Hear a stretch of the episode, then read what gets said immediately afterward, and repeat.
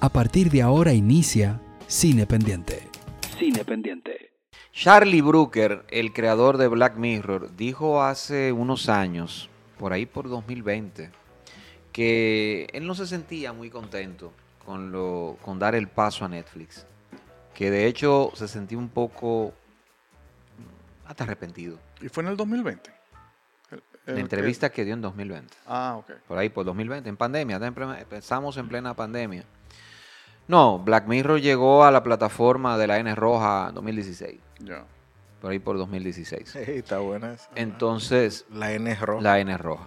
Entonces, él, él manifestó eso. Yo creo que en efecto, Black Mirror, alguno que otro episodio interesante en sus temporadas o en su, en su, en su, nueva, en su nueva casa de Netflix, creo que, creo que, que tuvo reveses a nivel conceptual, nivel creativo, eh, nivel propositivo. Creo que no, para mí no, no, es, no, es- no tiene el mismo encanto que aquellas dos mm, gloriosas, yo diría, temporadas en la cadena Channel 4, la cadena inglesa.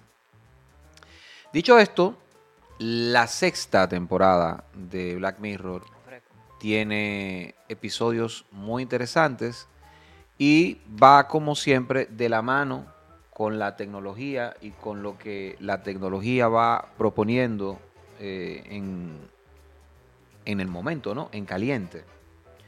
Y, y ahora, y ahora está la, la- serie versa en varios capítulos, sobre todo, con el tema de las plataformas mismas.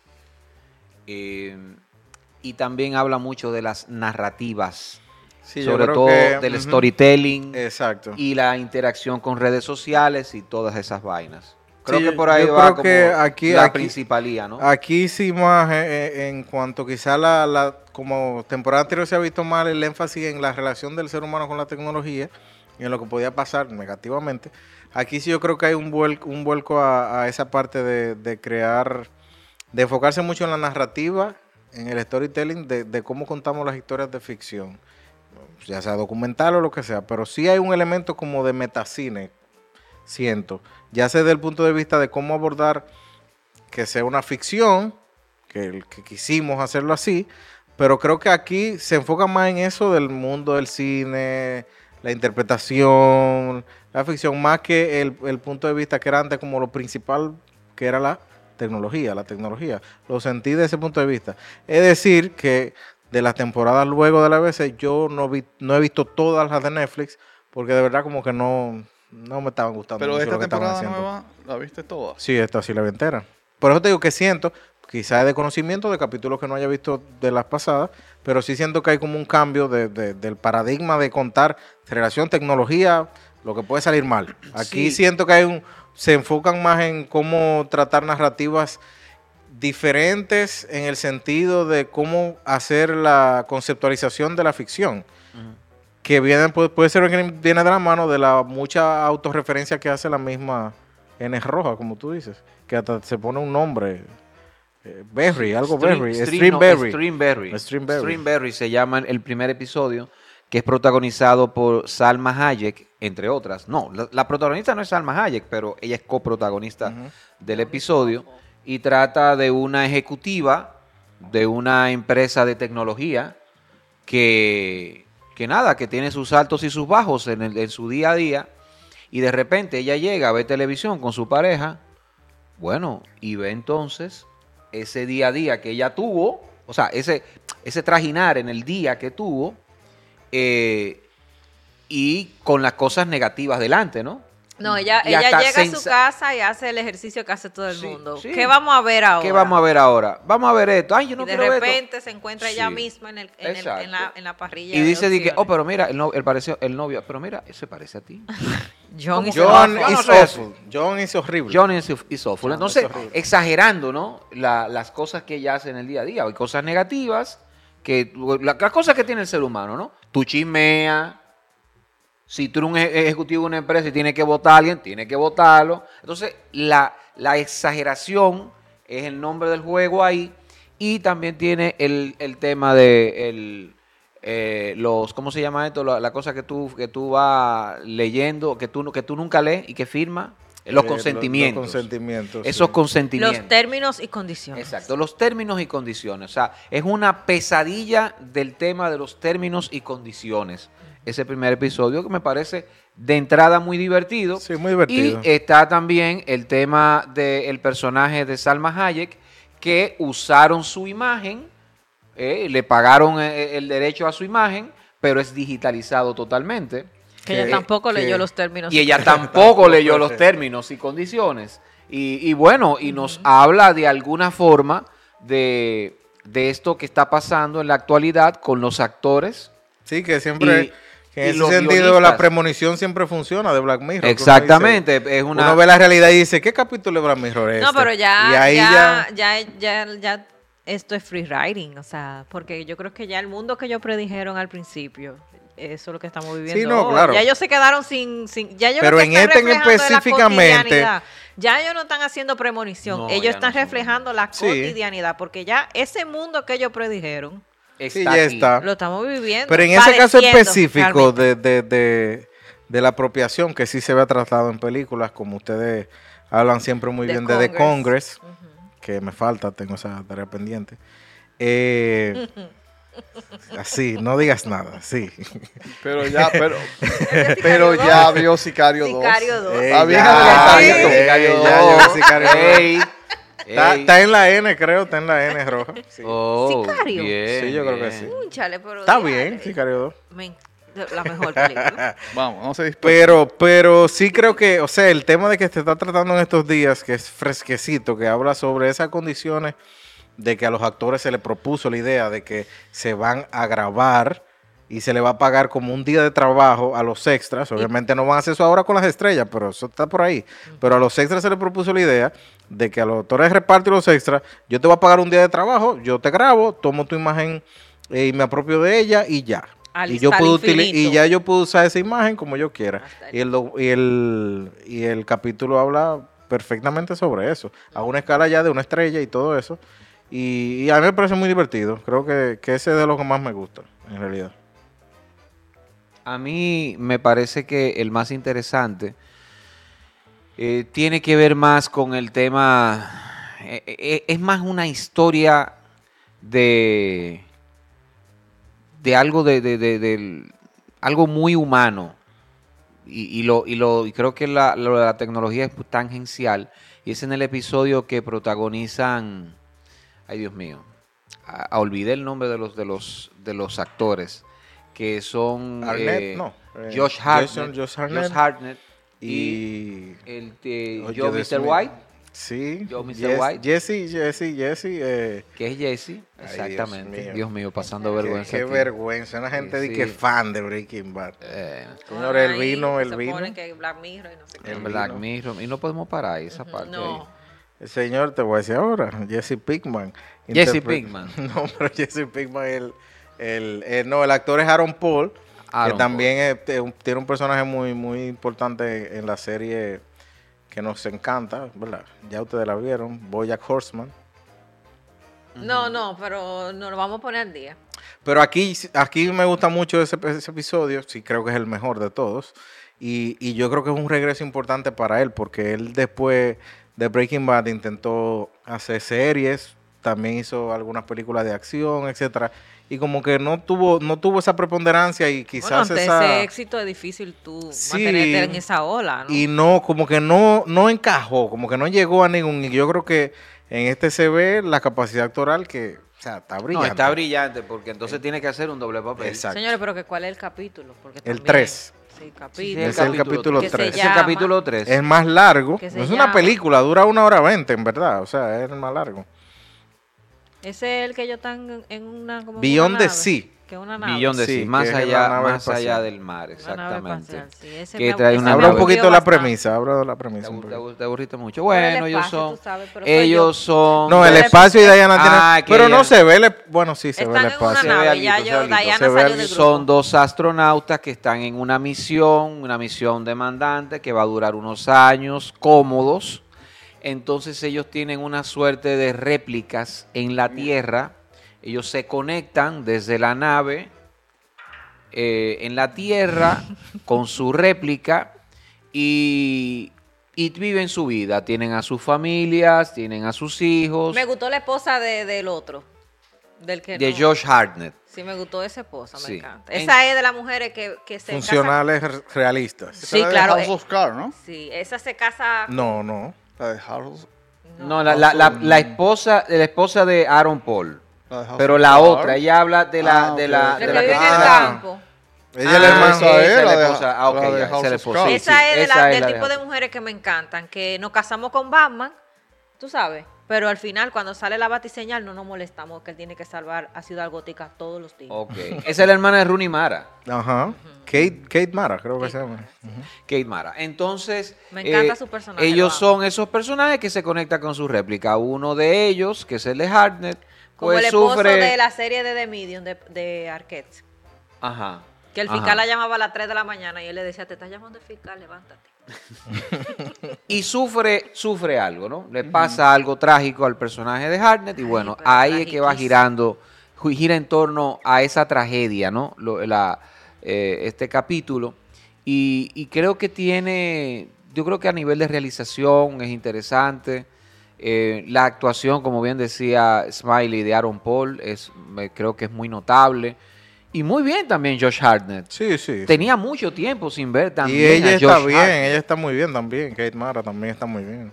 Sí, sí, yo creo que es un episodio eh, Completo. diferente, diferente un tanto eh, a, a lo que nos propone siempre eh, Black Mirror. Señores, es una película muy buena. Sí, una película. Eh, no, pero que ustedes están como tímidos, como que, ah, sí, muy bien. güey. Señores, un peliculón ese, ¿ah? Sí, sí, Ese episodio, tú dices. Ese episodio, que es una película, eh, porque el tema que trata, o sea, es un tema, y lo trata de una forma muy descarnada, ¿ah? Sí. muy descarnada. Sí, sí, sí, sí. Y la, el, el- el drama que vive la esposa de la esposa del campo, como dices tú, Dayana, ese, ese, ese drama que ella vive, lo, lo hacen de una forma muy honesta. Fíjate que ella, ella cae Sí. a punto de caer en una tentación, ¿verdad? Y cómo reacciona después. Eh, a mí me parece que fue, fue llevado eso muy, muy, muy honesto. Y además el final de la película. O sea, el No, el final de la película eh, es un final realista, fuerte. Desgarrador. Es un Uno de los finales Y- más fuertes y- de, de- sí, de cualquier sí, capítulo de sí, Black sí. Es, Mirror. es un final realista desgarrador y, Y, justificado totalmente. y yo creo y yo creo que que hay algo que que habla de- del deseo y, y de cómo tú le das le abres la puerta a alguien para que vaya concretando su deseo y de repente se la vaya cerrando porque cuando tú le permites a ese hombre Spoiler. A leer. que entre a tu familia y le abre esa puerta y se la y se la cierra, o sea, cuando tú le abres esa puerta, lo que quiero decir, y que naturalmente, por la razón que él le, le va pasando, el personaje de Aaron Paul, decide cerrársela, eh, es la forma en que actuaría eh, el, el promedio de la gente. Sí. Cuando quizás un ser un poquito racional dice, Sí, pero. vamos a dejar concretar la fantasía, porque es que al final del día trabajamos en una nave, tú y yo juntos, y somos dependientes. Sí.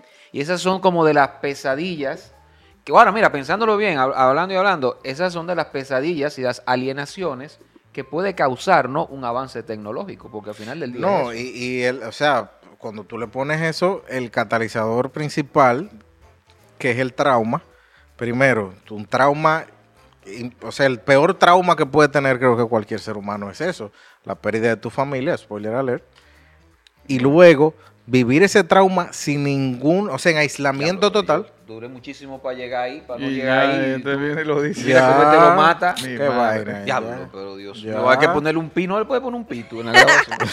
un Ya. pito, una vaina. Ok, sigue. Hay que profundizar. Tú vivías ese trauma en aislamiento total. O sea, ese tipo estaba bien.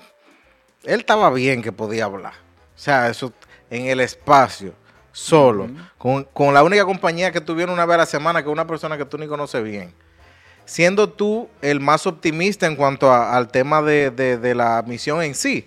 El otro, un poco, el personaje de Aaron Paul es un poquito más hermético, hermético, más, no, más, no, más, tú Era sabes. trabajo y ya, Eh, trabajo es algo muy. El otro se veía que había una concepción de, de que él quería, de que él veía eso. Se veía en las réplicas que, que, que estaba en la tierra, cómo él hablaba del tema y que era muy vocal. Por eso también pasó lo que pasó, porque estaba en una situación más vulnerable.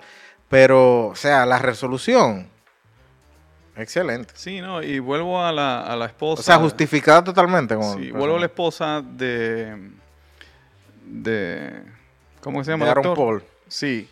Fíjate que el director empieza, empieza con el cliché de, Sí, la, de la esposa de la- descuidada. Es todo un, un- dándole todo un contexto de que tienes la justificación moral para hacerlo. Hazlo. Más te presenta el hombre ideal, el hombre que tú El que de- eh, dices, coño, si mi esposo fuese así. Entonces, yo evidentemente ya deja- va a caer en el cliché, lo va a hacer y la, la va a justificar moralmente. Pero cómo se desarrolla y al final cómo termina, eso es lo que me parece interesante. O sea, te saca de... de- No, y- y también el comentario de psicológico del personaje de Aaron Paul, que tú dices, porque este tipo también es como tan seco con ella, pero hay una relación también de que no es mi cuerpo que está con ella. Y eso psicológicamente, tú me entiendes, aunque psicológicamente yo estoy aquí, una es réplica. Sí, eso y eso, y eso está muy interesante de que esa distancia que quizá él tiene con ella, yo lo vi de ese punto de vista, eh, de que es un fantasma.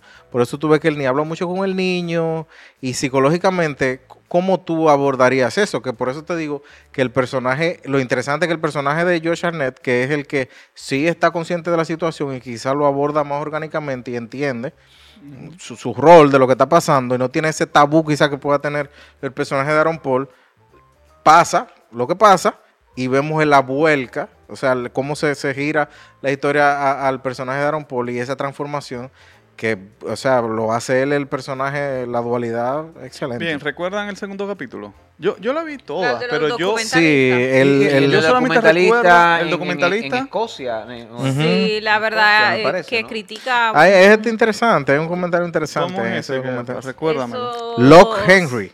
Son dos eh, realizadores, eh, Una pareja. una pareja de realizadores que van de visita, pues, Donde a- la madre del realizador. al pueblo donde reside la madre, en el que se sucedió una tragedia de un asesino en serie.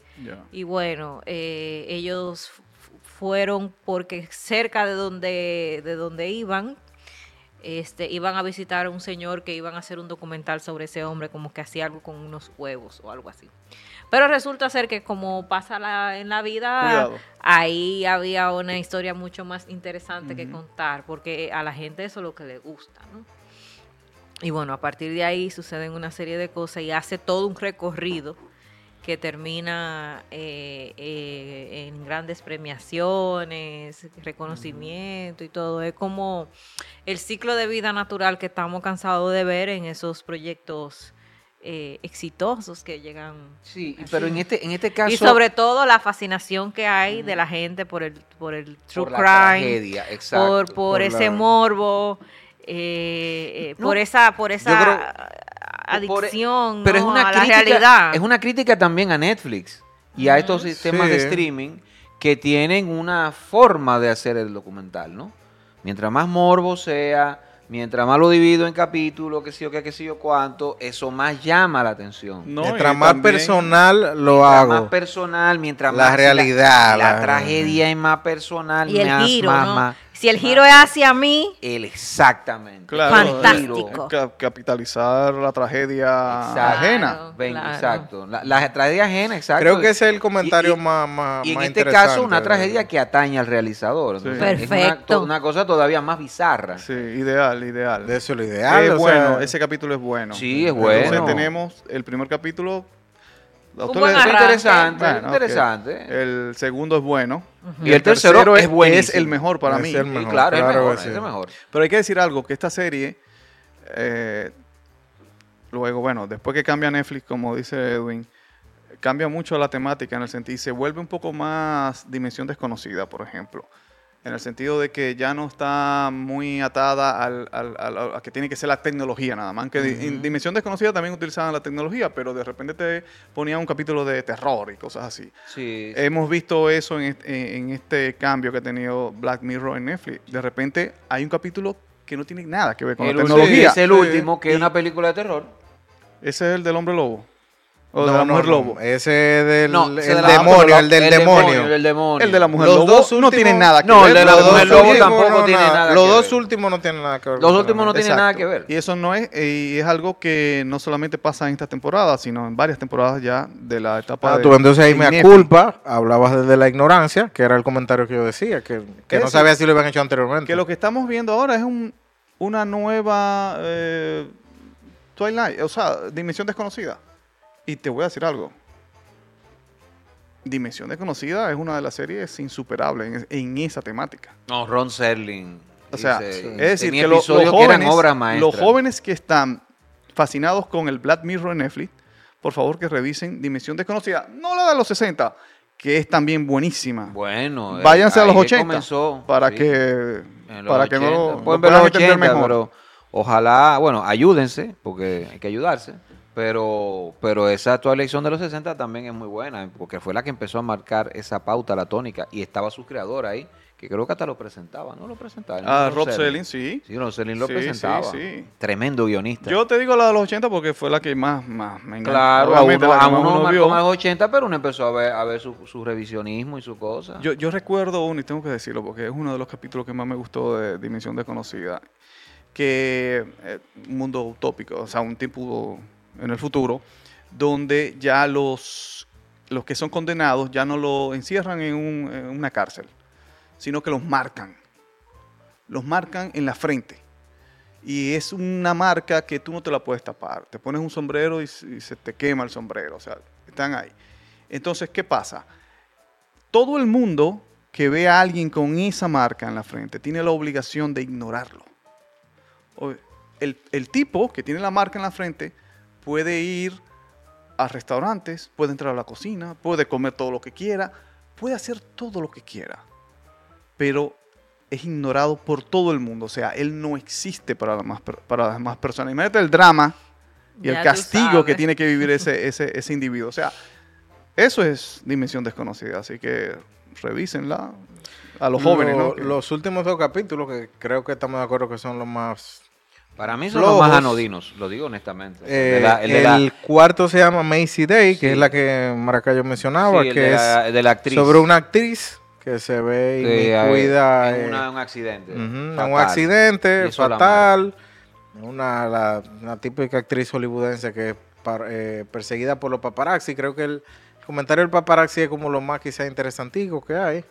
Eh, pero, pero sí, se vuelve al final una historia fantástica que Ujú, sí, no, deja sí. mucho que desear porque le, da, le quiere, no reivindica, pero como que quiere mostrar una especie como de venganza de por qué ustedes me están haciendo eso y yo como que... Sí, pero, pero, que- pero también habla de una venganza, pero al final del día ella también es agresora porque Claro. el accidente es por su culpa. Claro, O sea, Claro, y entonces va. por eso es que yo No, digo, no. y este ángel de la muerte es sin sentido. Sí. Para eso prefiero a Menguele. Sí, la venganza ahí no, no tiene sentido realmente. eh, y el final, el episodio final, que es Demonio 79, que sí esa ya es como una, una historia de terror Esa yo me dormí típica un que rato como y yo que- tuve que despertar. que narra la de cansaste una- la vista, ¿no? Sí, sí, ya, Sí. ya ¿Cuál- tenía cuál- cuál es esa? bastante ¿Cuál es esa? Esa es... La última. Bueno, te lo voy a leer literal lo que dice aquí. Sí, dime. Norte de Inglaterra, 1979, una tímida asistente de ventas recibe un ultimátum. Si no comete actos terribles, la humanidad enfrentará un desastre sin precedentes. Recuerda que hay un asistente que vende zapatos. Oh, y- sí, sí. Eh, oh, una Eh, comedia. Una comedia. Una comedia Una comedia negra. de horror. Una comedia Una- Sí, fíjate que son cuántos capítulos entonces. Cinco. Cinco. Son cinco, señores, y creo que solamente dos capítulos tienen que ver con la tecnología en sí. Eh, eh, Va, númera, númeralos a ver. Bueno, el primero, John es John awful. Awful. Sí. Eh, es el, sí, más, el que más... Es el más quizá literal tiene que ver con la tecnología. No, no, no, no. Y el Y capítulo el 3 streaming también. y el 3. Sí, el Sí, tre- pero el 3, sí. el 3 Totalmente. como es Pero- quizá el- es más el- sutil el tres visualmente. más sutil, o sea, es claro, más- tiene, pero tiene- no. pero- Incluso ellos hicieron no algo en esta temporada que no sé si lo han hecho en las otras, no lo vi, pero se fueron mucho también a recreación de época. Hay muchos episodios que son como de sí, época. porque el que 3, ese que nos gusta, el Billón de Sí, está ambientado en los 60. Es como medio anacrónico, porque es una tecnología súper avanzada. anacrónico. Eh, eh, avan- Pero- pero, pero, se, ve, pero se ve se 60 ve- y los car ve. y los vehículos te, te ambientan Serían en los esos años dos 60. en realidad, porque el segundo, que es el del documen- documentalista, no, tiene tampoco, tampoco. nada que ver Eh, tecnología. es decir que Por eso ya- te dijo que el comentario de, siento que es más como de el storytelling, como cómo plantear historias y quizá la conversación que hay detrás de eso. Es por decir, que ya, o sea, la temática ya. que dio vida a Black Mirror se, Ya se fue. No, ya se Black está Mirror, yendo, el, ¿no? el sentido de Black Mirror se ha ido. Que el Una antología de historias. Pero que el mundo lo- ya no tiene ese sentido. Ya es, ya, ya. Ya es la norma, ¿no? Bueno, Claro, ¿eh? Eh, Sí, la se- tecnología ya lo que queda nos, es- no- nos afecta en todos los sentidos. Ya sería muy ya, Ya nos inteligencia artificial y androide, todo lo que puede salir de ahí. Si, si no Sí, vamos pero a que ya también eso de alguna manera se ha, se ha abordado eso, o sea, que tampoco es nuevo, no es, no Y- es novedoso, es como tú ves lo mismo de todos los días, por eso que el primer capítulo es como hasta incómodo, porque es como que todo el mundo se ve reflejado en eso. porque Y eso está es en una hacemos. trampa, se encuentra en una trampa porque Charlie Brooker dijo recientemente que usó ChatGPT para escribir un episodio de Black Mirror Ya tú y sabes. que se arrepintió porque fue literalmente dijo él una mierda. bueno, vamos a ver, vamos a ver si él se anima a hacer otra temporada o si le toca por contrato, que es peor todavía, otra temporada que es obligado. Espero que encuentren actores y guionistas para hacerlo. Ojalá. Sigue la conversación en nuestras redes sociales arroba cinependiente rd. Cinependiente RD.